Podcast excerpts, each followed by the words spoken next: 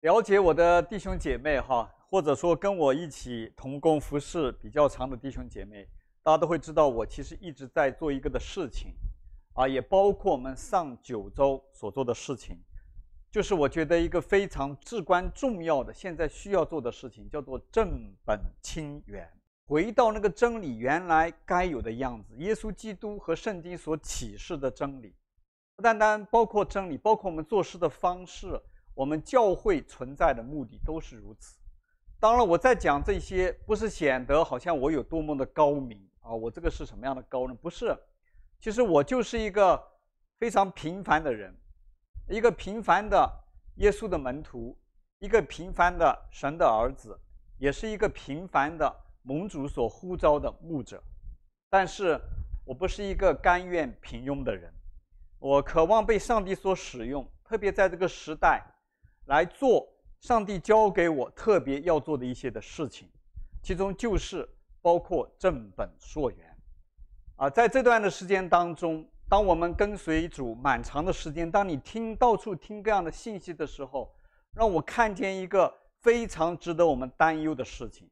在这个时代，你会发现很多的时候真理被调包了。啊，真理被 water down，英文叫哈，让这个掺了很多的水，让我们看到的其实更多的是引人耳目，为了满足人需要和喜好所挑出来的一些半真半假的东西。啊，经常人叫做心灵的鸡汤，这个引起了很多的危机在这个当中，所以在我们所面对这个世界当中，你会看见有很多很多的问题所出现。那么对于我们来说，我们这些称为上帝的儿女、主耶稣的门徒来说，其实我们有一个很重要的责任，就是在这个世界当中，我们要持守住真理，我们要能够去传播真理，让更多的人能够明白那个真相，明白那个道理。所以在前面我做的这些的事情啊，无论从根基上，还是跟大家来预备啊这个九次的信息来讲，这些都是出于这个。但是呢，在这个的背后，还有一个更重要的原因。今天我要和大家来分享，就是这不单单是我一个人的感动，而是这个世代真实的需要。换句话说，是上帝的呼召，而不是那个 general 那个一般的呼召，而是对我们这个世代的人一种特别的呼召。就在现在，给大家看一看，这是什么东西？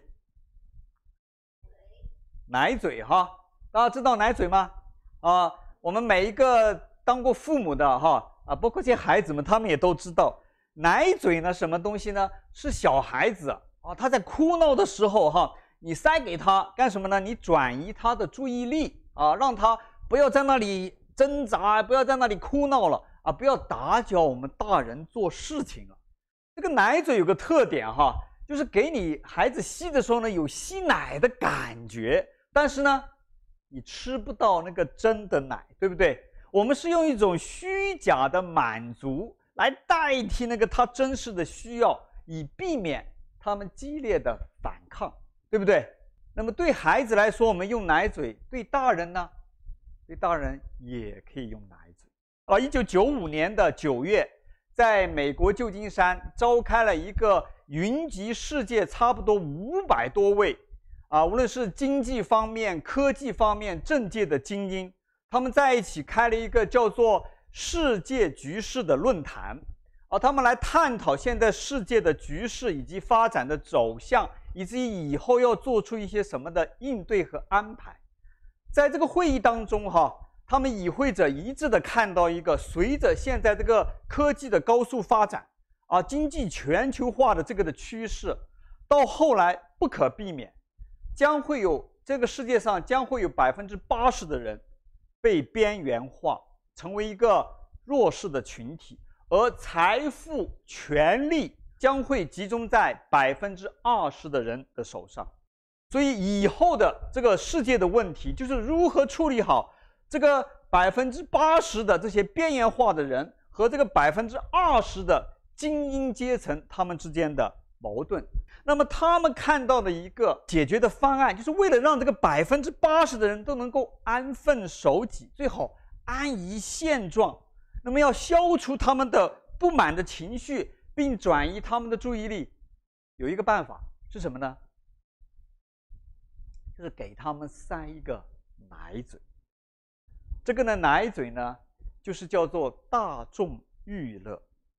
它让人呢能够发泄你的情绪啊，你对的不满、愤怒的经历，但是在一个可以控制的范围内。所以呢，我们可以看见有很多的暴力的、色情的、恐怖的影视剧、游戏诞生了。你不能够真正的去杀一个人，但是在你游戏里面，你可以屠杀很多的人啊！你可以用各样的武器，各种各样的方式，然后呢，就是让你满足满足人的眼瘾，满足人的好奇心，满足那些在现实生活当中他们呢不能够得到的，但是可以一种虚拟的感觉。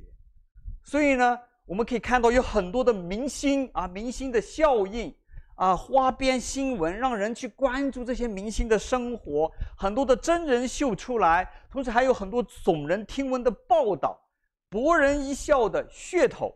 小视频，还有呢各种小恩小惠的打着减价旗号的这样的活动，吸引你的注意力。它最终的目的是干什么？填满你的生活的时间、空间，更包括你头脑里面的空间。它让大众沉浸在一种无关痛痒的娱乐的安逸当中，从而丧失对真理、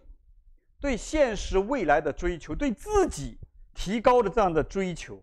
丧失那种需要付出代价和勇气，能够去成就什么事情这样的意识，甚至丧失为自己的未来争取一份天地这样的心，更不要谈丧失。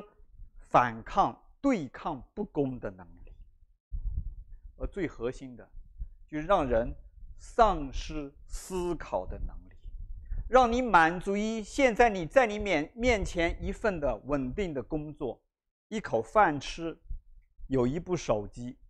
你的生活就可以这样继续过下去。这个呢，就是被称作“奶头乐”或者叫“奶嘴乐”的一个策略，它就是把。奶嘴和这个娱乐两个词放在一起啊，这样的策略，对这个的事情啊有很多的争论啊。很多人说这个是由那个美国前国家安全顾问 brinski 他所提出来的啊。有人呢说不是哈啊，很多人呢说这是一个阴谋论。为什么呢？是讲很多哈这个正式官方的媒体没有大规模的去报道去关注这个事情。但是我相信这个事情对我们来说并不陌生。啊，很多的政权，很多的国家也干过这个事情。我们都知道，很类似的一个策略叫做什么？愚民政策，大家听过吧？哈，对我来说呢，我不确定哈，这个事情是不是这个人提出来的，是不是真的有这样的阴谋在后面？哈，我留给大家你们自己去判断。但是我想要指出来的一个事情，我们每一个人不可否认的是，今天我们的的确确的。生活在这种策略所描述出来的流行文化当中，大家可以想一想，今天我们花在无意义的消遣时间这个事情上面，我们可以说我们比以前的任何一个时代都要多。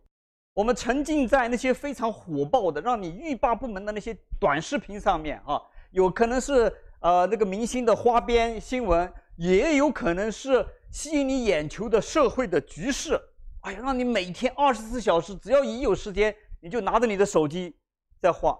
我们现在很流行的，你们可能也听过，叫做抖音 （TikTok），很多人沉溺于这个当中。还有我们微信的事情，多少人一直在刷这些东西。今天你可以意识到一些你已经认识到你应该专注要做的这些事情上面，你花的时间是多少？你可以跟这些好像无关痛痒的这种的消遣，你跟它对比一下，你所花的时间或多或少。当你愿意去面对的时候，我相信你会吓一跳。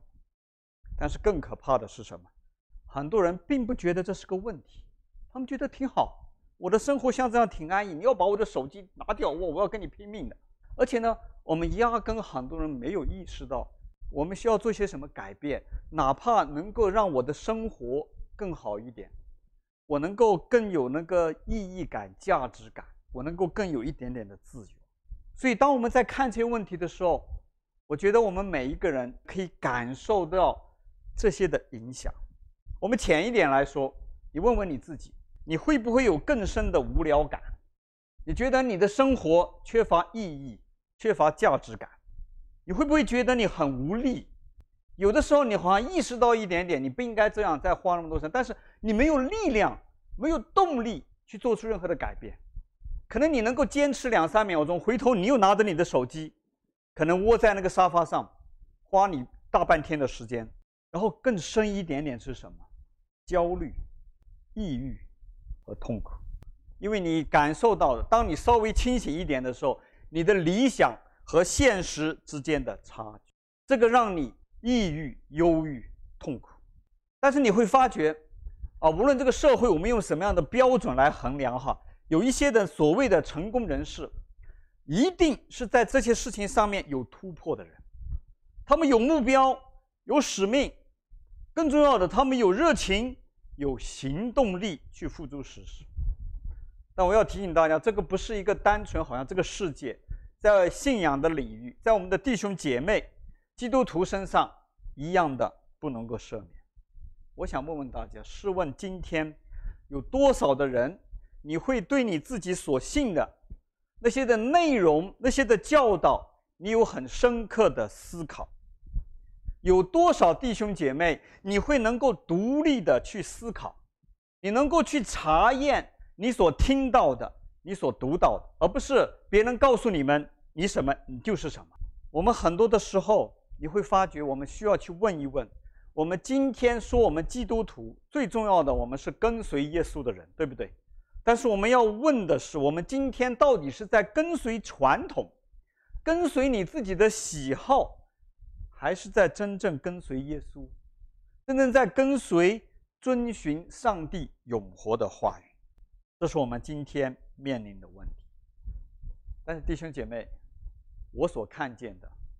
我觉得不单单是好像哪个群体、哪个政权、哪些人搞出来的一个策略，我清清楚楚的看见的，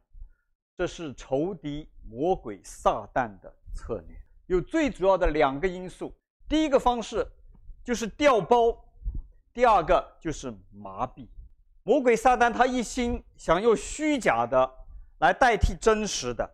要把上帝用各种的偶像来代替，以避免以麻痹人来明白这个真相，认识这个真理，能够回归到上帝那里。所以呢，告诉人你不用思考，啊，你的生活已经很好，你要追求的就是这个世界，你不需要做任何的改变。而这个的调包，大家可以在很多我们生活的细节的层面，你可以感受到这样的趋势。我就用中国的啊影视这个娱乐行业来举几个例子，我们可以看得见，今天有很多的抗日剧，你发觉用小孩子都可以轻松团灭日本鬼子的意淫，代替了当时在装备训练和素质上大大落后的国军们艰苦卓绝的巨大的牺牲。你再看现在的历史剧们，用高大上、勤奋、爱民如子的明君形象和那些虚构的故事，哈，代替过去那个唯我独尊、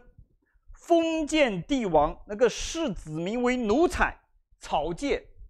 一心只想维护他的统治、鱼肉百姓，可以说兴百姓苦、亡百姓苦的残酷的事实。我们麻痹，我们希望有这样的明君，然后再看宫廷剧，用那些富丽堂皇、体现人间入职至极的荣华富贵的宫廷生活当中的鸡毛蒜皮、勾心斗角，代替和掩盖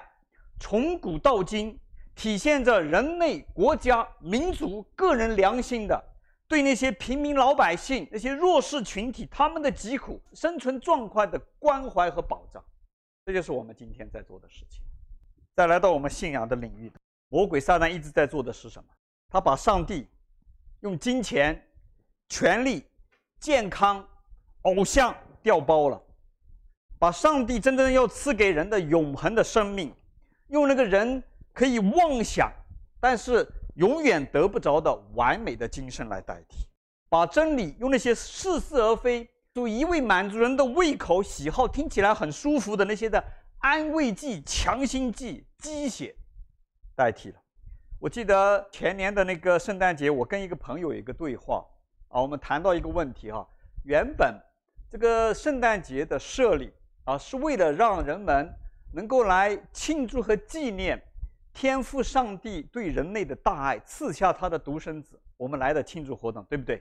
但是呢，人不要上帝，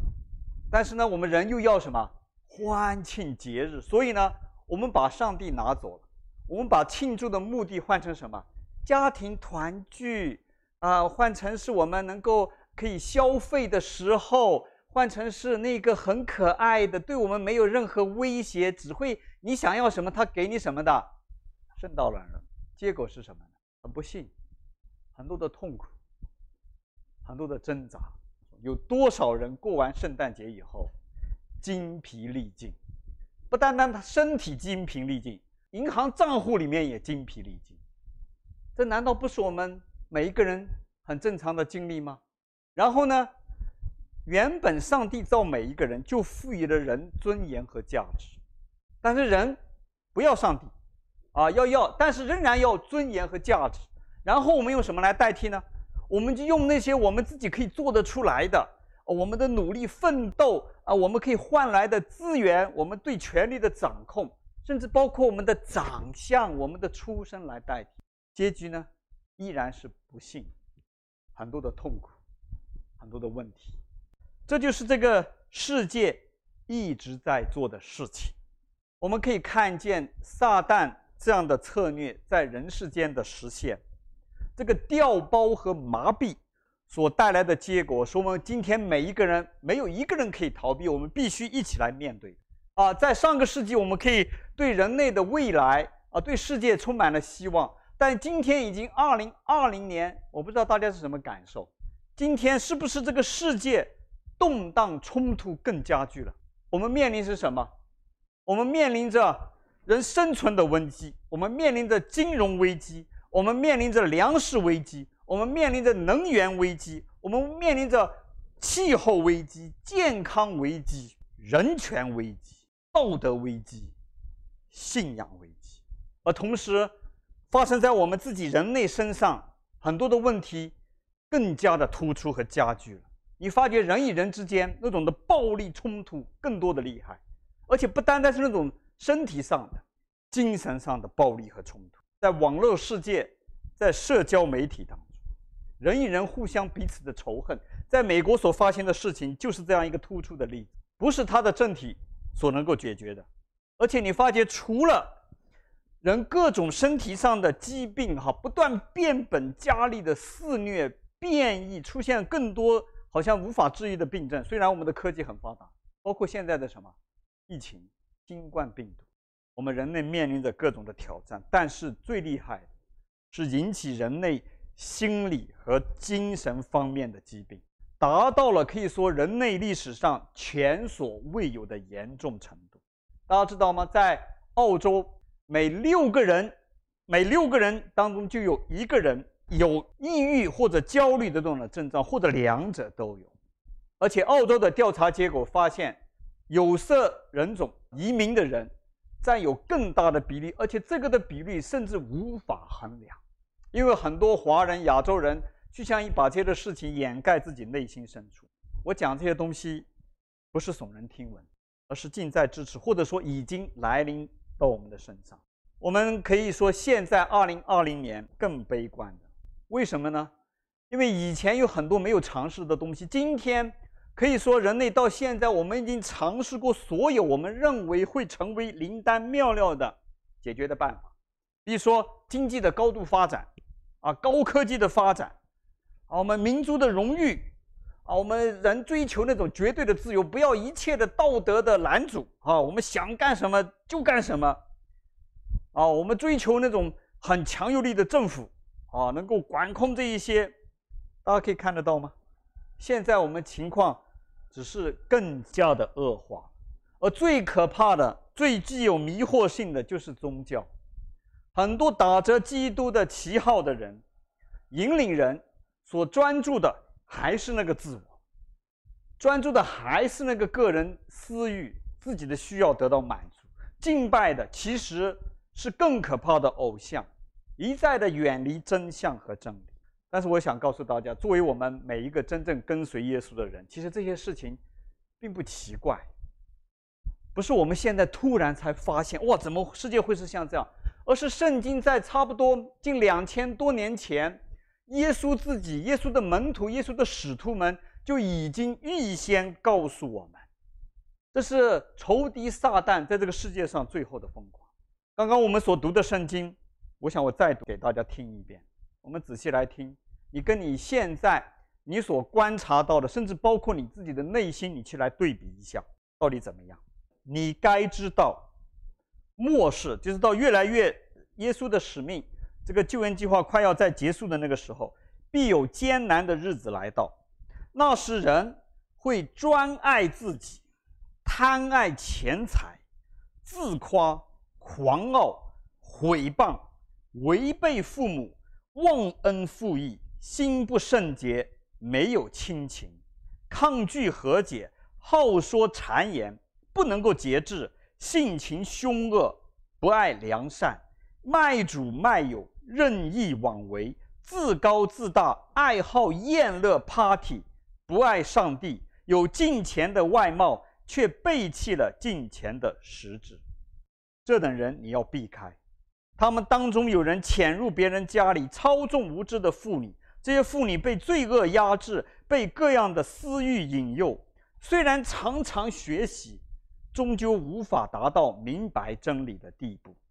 从前米雅、杨毕怎样反对摩西，这等人也怎样抵挡真理。他们的心地败坏，信仰经不起考验。然后保罗接着说：“其实凡立志在基督耶稣里敬虔度日的，也都将受迫害。”只是作恶的和骗人的将变本加厉，迷惑人也被人迷惑，因为时候将到，那些人会厌烦健全的教导，耳朵发痒，就随心所欲地增添好些教师，并且掩耳不听真理，偏向无稽的传说。借着圣经的真理，你让我们看见的，你会看到我们这个世界真实的需要。我希望弟兄姐妹朋友们，当我们在不断的反思的过程当中，你可以看见我们这个世界的需要。我们人需要什么？需要我们认识自己，找到你自己真实的身份、你的位置、你的价值和未来。我们人需要被尊重，被认为有价值、安全、有未来。这个不是这个世界给你的，是造了你的。救了你的，将要审判人的上帝主耶稣可以给我们。接下来，这个这个世界最需要什么？需要和解。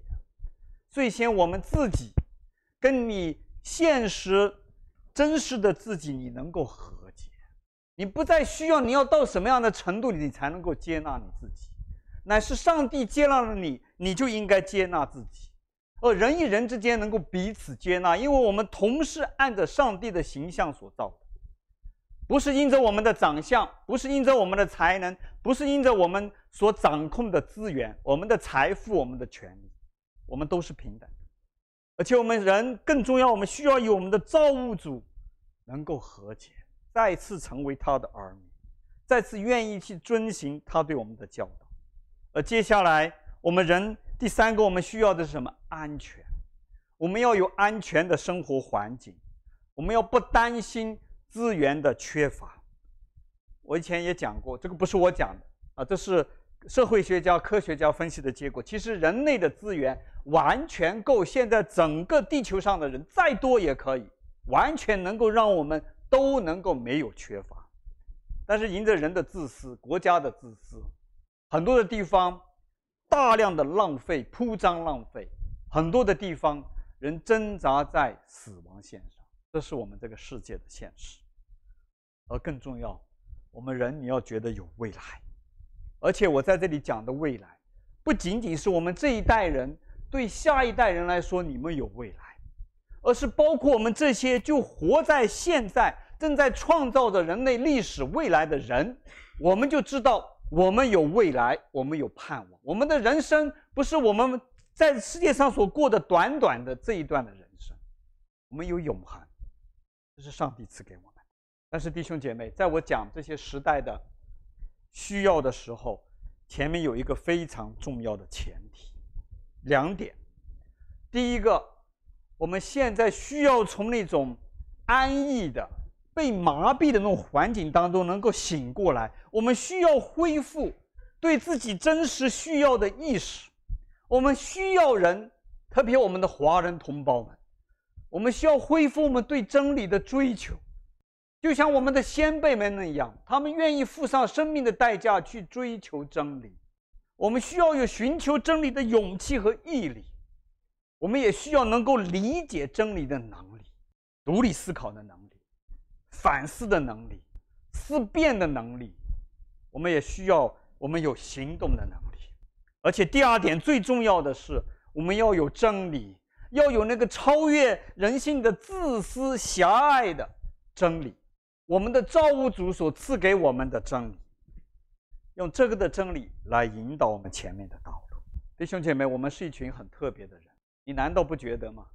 其实我们就是为着这个的需要，被上帝所呼召，被上帝所预备的。我们要来这里传播福音，传扬真理。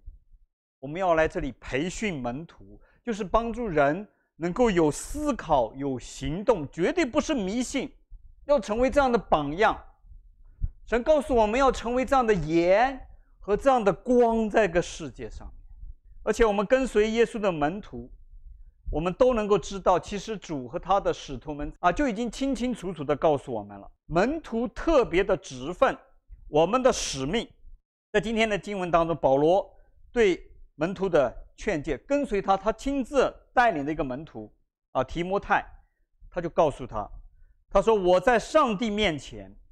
并在将来审判活人死人的基督耶稣面前，啊，这位上这位耶稣后面他是来审判的人，凭着他的显现和他的国度，郑重的劝诫你，务要传道，无论得时不得时，总要专心，并以百般的忍耐和各样的教导。”责备人、警戒人、劝勉人，你没有听见，让他们觉得好舒服，让他们觉得好过。同时，这里所讲的不是你在街上随便抓一个人，跟他讲一个道理让他接受。你可以看到的是，这是一个生活的过程，需要你让他能够明白，让他能够理解，也要培养他思维的能力，让他能够做出自愿的决定。这里告诉我们，因为到那个时候。那时人会厌烦健全的教导，耳朵发痒，就随心所欲地增添好些教师，并且掩耳不听真理，偏向无稽的传说。所以我们看到这些人家不喜欢这些东西，很正常。CKDM 施工的弟兄姐妹们，很正常。我们千万不要觉得灰心，这恰恰证明你我走在上帝为我们预备的正确的道路。而今天很多。拥有上万会众的这样的所谓的电视布道家们，他们所传播的信息是什么？只要你来到上帝的面前，你愿意做一个觉知的祷告，什么都可以满足，而且你就有权利去要求，你就应该要富有啊！这个世界上的财富就要集集中在你那里。你有什么疾病，上帝一定医治你。如果你没有医治，你是穷的，你就不是真正信主的人。你们听到吗？他们很有钱。啊，这些人你可以看见，他不让他的会众知道，但是其实只要开眼的人都可以看见这些享受的世界上奢华的生活，但是这很打动人。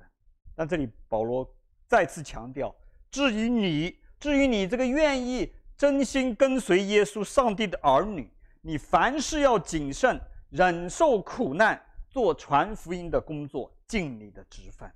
所以弟兄姐妹们，面临各种的苦难。基督徒来说，是证明你是一个真正门徒的很好的明证。而上帝告诉我们：我们忍耐，我们继续承担起耶稣的使命，传天国的真理，传这个上帝的真理，传这个福音，引领人从黑暗当中，从撒旦的权势当下能够清醒过来。只要他清醒过来，上帝大过撒旦。上帝绝对可以保守他，这就是你我的使命和护照，我们要看得见。而且同时，上帝不是只是给你你们去，他同时给我们方法，给我们资源。啊，这也是在刚刚那段圣经当中，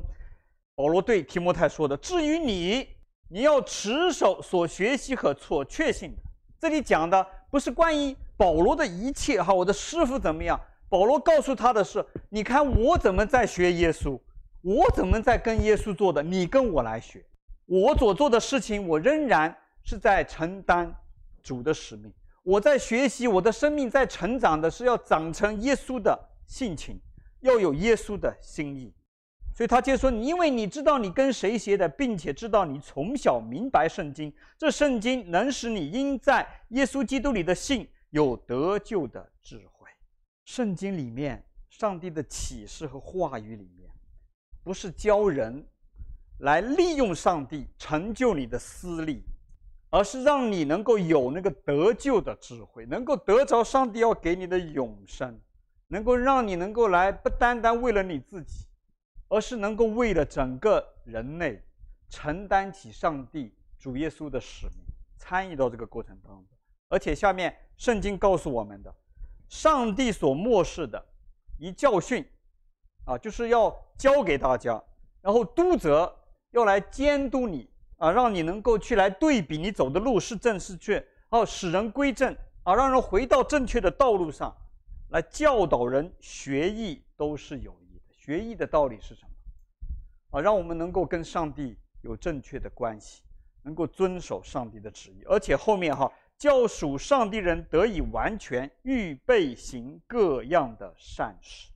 这里的善事不是 general 的讲你在生活当中做的那些的好事啊，给穷人一点点钱，在上帝旨意里面的善善事，就是遵行上帝旨意的事。上帝旨意旨意里面的事没有好事和坏事，都是好事。关键我们是不是在遵行上帝的旨意？当然讲到这里，我特别提醒弟兄姐妹，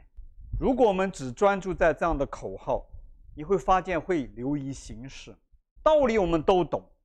但是我们没法行出来，所以我们要学习，这就是你需要去发挥你自己的思考的能力啊，调动起你的行动力，跟你的生活，跟你自己各个区域能够结合起来，你要去做的事情。我可以举个很简单的例子，当我们能够明白这个的事情，我们要如何做的时候，就是从你我开始，不是远在天边两万公里以外的另外一个州那里的人开始，从你自己开始。我们需要重启，然后培养、强化我们的思考能力。我们 CKDM 的门训不是灌输，而是在塑造你，在培养你、培训你，具有思考的能力，具有行动能力啊。所以熟悉的哈，我带过的门徒知道，我们有静观，有行动。所以我们需要从真理上、思想上面来扎根。CKDM 的施工，包括我们的木林家园，我们已经运转了差不多半年的时间。但你会发现，我从来不急于拓展，因为上帝让我们看到的是真正能够有深远的影响、持久影响的变革，一定是从思想的变革上面开始，而不是做事情的方法。你们可以看到，我们今天聚会的方式，我们做培训的方式，可能和传统的教会有所不同，但这些不是要点，不是说你在我家里面聚会，跟在教堂里面聚会。不是这个，不是，这是皮表面。最重要的是，我们需要思想上面的变革。这就是我们 CKDM 的一个核心。我们要改变的是大家对真理的真正的认识，装备起大家有独立思考的能力，独立去寻求上帝，得着依靠圣灵帮助这样的能力。而且呢，我们不能只是在想。在思想上面，我们一定要和行动结合起来，一定要有行动。这个意思就是说，我们要生活要不一样，包括我们的信仰生活不一样。我们不要再做一个福音的消费者，这里听听，那里听听，都是在想我的生活有什么问题，这个信息对我有没有帮助，而是你需要认认真真来加入参与，接受我们的门徒培训，让你得着装备，同时。在装备的过程当中，你开始去实践，去与你的朋友接触，去那些还没有认识主的人去对话，当你有了真理，你不要怕各种各样的对话，不要怕他们问你尖锐的问题。当你在成长的过程当中，不单单给你这样的真理，也培养你这个人，你的性情不断的美好。你可以心平静气的带着爱和对方来交通，你可以让他在争辩当中得胜，但是你可以保守你和他之间的关系，让他看见你生命的改变，影响他，吸引他来接受一样的真理。同时，我们在一起，我们一起不断的。去传扬这样的真理，很具体的一件事情啊，在微信群里面，我很遗憾，我们很多人转发，今天有很少很少原创的东西，甚至有些人转发，他们根本压根就没有看。我看到最离谱的一个，既然是宣扬美军的爱爱主啊，整个航空母舰，你知道它最有能力的个那个部位是哪里吗？是集中在甲板下面的一个小小的敬拜室。啊，每次美军要出动的时候，官兵们都会聚在那里同心祷告。这样的信息，弟兄姐妹不要再转发。如果这个真的重要，这个房间就不会那么小，有几个人会去？然后，难道这些飞出去的导弹打在那些平民身上，是这些美军祷告的结果吗？弟兄姐妹，我们一定要分清楚，神的国度跟美国不划等号，不是像这样的。我们传播这些，好像你让更多看见，哇，我们。信仰好像很有 power，不是这样。这个 power 不是军力，弟兄。我希望我们后面转发，你签一个很小的操练。你收到信息的时候，你可以看。如果你有时间，你可以看。当然，最好我鼓励大家离远一点啊。如果你看看了以后，你要有思考，这个人讲的道理对吗？符合圣经的教导吗？呃，如果符合啊，你觉得很好，很有意义，转发。转发的时候加上你一小一点的评论。啊，你为什么觉得他好？啊，你觉得对哪些人会有帮助？那种不好的哈，特别我们可以一起来做。你发现不好，你想了以后不对，发还给发给你的那位弟兄姐妹或者朋友，你讲明这个东西不对，你告诉他对的事情是什么，不用争论啊，你告诉他你的理解，圣经的教导可能应该是这样的。如果我们从这一小小的事情开始，我们就在影响我们周围的人。你就是在做服侍的工作，比你天天跑到教堂去，在那边待很长的时间，我觉得更有效果，因为你影响到很实际的人，跟你发信息的人一定跟你有些关系。啊，希望我们能够一起这样来做。所以啊，弟兄姐妹，从今天开始，无论是为了你自己，为了你的家人，为了你的后代，还是为了你所生活的这个国家，还是为了整个人类的。未来和福祉，我们需要更多的人能够站起来，我们能够依靠圣灵，我们需要有勇气去挑战那个自我，挑战我们的不思进取，挑战那些掺了水的福音真理，那些错误的、谬误的引导、诱导这样的做法，我们要敢于站起来，我们要去和这样去做斗争，让我们回归到信仰的本源。回归到耶稣真理的里面，我相信唯有我们这样做，我们个人也才会得着塑造，我们也才能够培养起来真正跟随耶稣、对这个世界、对社会、对人的生命有影响力的人。啊，这就是我们 CKDM 施工下决心要做的事情，也是我后半生放在里面的事情。所以我在这里盼望有更多志同道合的弟兄姐妹们，啊，你能够加入到我们的当中。啊，当然不要误会，不是每个人我知道啊，因为我相信每一个群体有每一个群体的价值。但如果你有相同的意向，我欢迎你加入我们，让我们能够彼此鼓励，我们一起能够来做。而且同时，我也对着那些可能以后会收听、收看我们信息的人啊，那些的弟兄姐妹啊，如果你也愿意，你仍然可以加入到我们的当中，在世界各个的角落，我们一起回归真理。活出那个影响力来，好，下面让我一起为大家来祷告。亲爱的天父，我们一同来到你的面前。我们首先，我们真的需要认罪悔改，我们时时都需要悔改，特别在你的真理面前，在你的话语面前。我们知道，我们很多的时候我们活不出来，我们受这些流行文化、受魔鬼撒旦的欺骗、麻痹太长的时间。甚至我们已经失去那个对真理的渴望，对美好未来的渴望。我们祈求你特别赐下你的圣灵，主要使用我们这一群人，能够来唤醒更多的人，从那个种无关痛痒的安逸当中能够醒过来，从那种主要机械式的宗教的生活当中醒过来，从那种一心只是为了自己。自己的私利，这样的理念、这样的生活方式当中醒过来，你来医治我们，医治我们那种对自己没有信心，甚至看低我们、厌恶我们自己这样的心。我愿你的圣灵降下来，让我们看见我们在你的里面，我们都是你宝贵的儿女，不用我们做什么，不用我们长成什么样子，说你已经赐给我们。这个世界上没有任何样的事物，没有任何一个一个人可以替代的尊严和价值，而且不单单是在这个时代，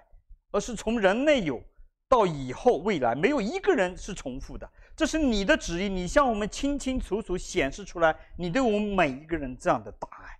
而且只有你做不到，只有你做得到，没有任何的科学家可以做得到。这就是你，我愿你自己帮助我们，能够看到我们的未来。不是只是现在我们眼睛看得见的，我们现在所经历的这些的苦楚，乃是你给我们未来，你也给我们使命，你给我们真理，帮助我们懂得去使用，懂得去支取你的得胜，懂得去依靠你赐给我们那个真实与我们同在的圣灵，不再抗拒他，不再把他推出门去，乃是拥抱，我们愿意顺服，让我们谦卑在你的面前，而且让我们从我们现在开始。不要想着明天，不要想着过到哪里个哪个地方去，到一个另外一个地方。其实从我们今天，从我们现在，从我们这个人，从我们的关系、家庭关系当中就开始，让我们经历你。我们谢谢你这一切的恩典，谢谢你给我们这样的真理，给我们这样的启示，让我们能够与你重新相连，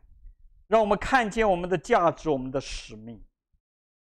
我们祈求你帮助我们，不要看我们人多人少。乃是有你在，孩子相信你的事情必定成就。不单单是我，可能也需要我的后代，我后代的后代，能够一起来。我们感谢你，赞美你，愿一切的颂赞都归给你。主，愿你祝福我们今天听到这样信息的每一位的弟兄姐妹，你自己亲自来呼召，你自己亲自来使用，还是这样的祈求祷告，奉我主耶稣基督的圣名，阿门。